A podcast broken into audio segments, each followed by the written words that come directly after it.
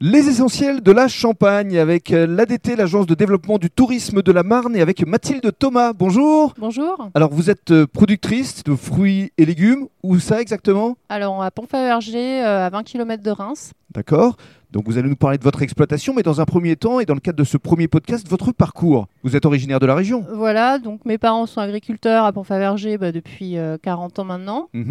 euh, en grande culture, avec des cultures euh, très, très régionales, hein, la betterave, la luzerne, les céréales. Est-ce que toute petite, vous souhaitiez reprendre l'exploitation Parce qu'en général, quand on est jeune, on est plutôt un, un peu rebelle et on se dit non, je, je ne referai jamais ce que font mes parents.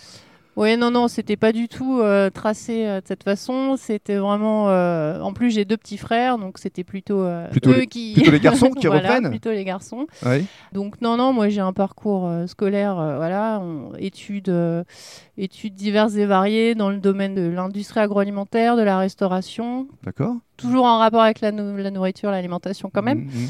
Mais euh, voilà, donc euh, en fait j'ai commencé à travailler un peu sur Paris et puis euh, le contexte n'était pas exceptionnel. À ce moment-là, en analyse sensorielle, c'est un milieu très pointu.